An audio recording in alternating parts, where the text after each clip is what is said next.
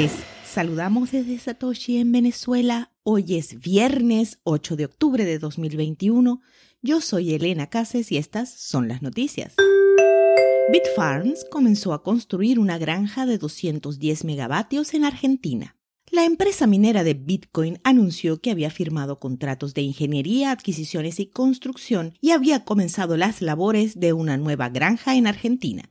Se espera que las nuevas instalaciones mineras sumen hasta 210 megavatios de capacidad de energía para 2022. La empresa argentina que brinda los servicios de ingeniería para Bitfarms es Proyectos y Obras Americanas. Se ha especializado en infraestructura eléctrica de servicio público y construcción civil durante casi 60 años. El minero de Bitcoin también se ha comprometido con Dracon Sociedad Anónima como una empresa de ingeniería independiente que supervisará la construcción, el control de calidad y los hitos del proyecto.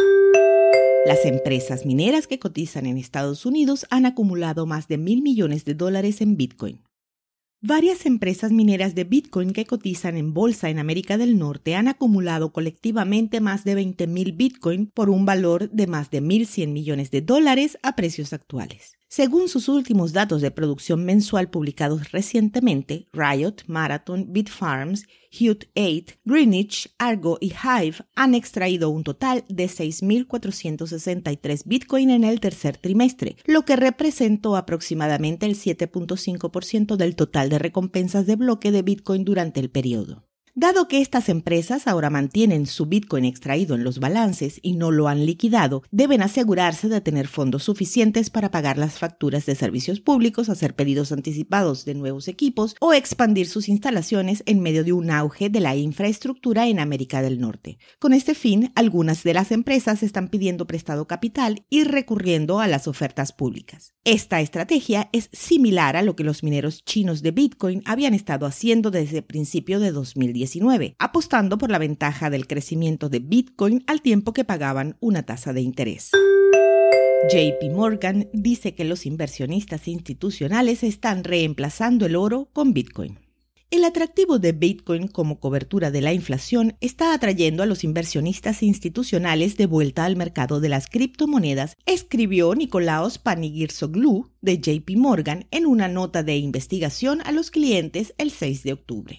Los precios de Bitcoin han subido por encima de los 50 mil dólares recientemente, subiendo un 85% este año. Mientras tanto, los precios del oro oscilan por debajo de los 1.800 dólares la onza, cayendo un 6.5% en 2021. Panigir Soglu señaló que la incapacidad del oro para responder en las últimas semanas a las mayores preocupaciones sobre la inflación como un posible impulsor del retorno a Bitcoin. Los inversionistas suelen ver el oro como una protección contra la inflación debido a la percepción de que protege el poder adquisitivo y la capacidad de proporcionar defensa durante las turbulencias del mercado.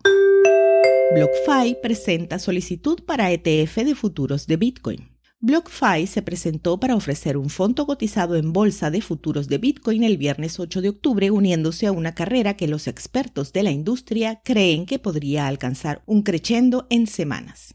El fondo BlockFi Bitcoin Strategy ETF solo invertiría en contratos de futuros negociados en mercados de derivados, según los documentos regulatorios. Estaría registrado bajo la Ley de Sociedades de Inversión de 1940, comúnmente conocida como la Ley 40. Estos atributos están en línea con un hipotético ETF de Bitcoin que el presidente de la SEC, Gary Gensler, ha insinuado que finalmente puede recibir la aprobación tan buscada. A las 2 de la tarde, hora Venezuela, el precio de Bitcoin es de 54.233 dólares, con una variación al alza en 24 horas de 0,15%. El hash rate es de 139.430. Esto fue el Bit desde Satoshi en Venezuela.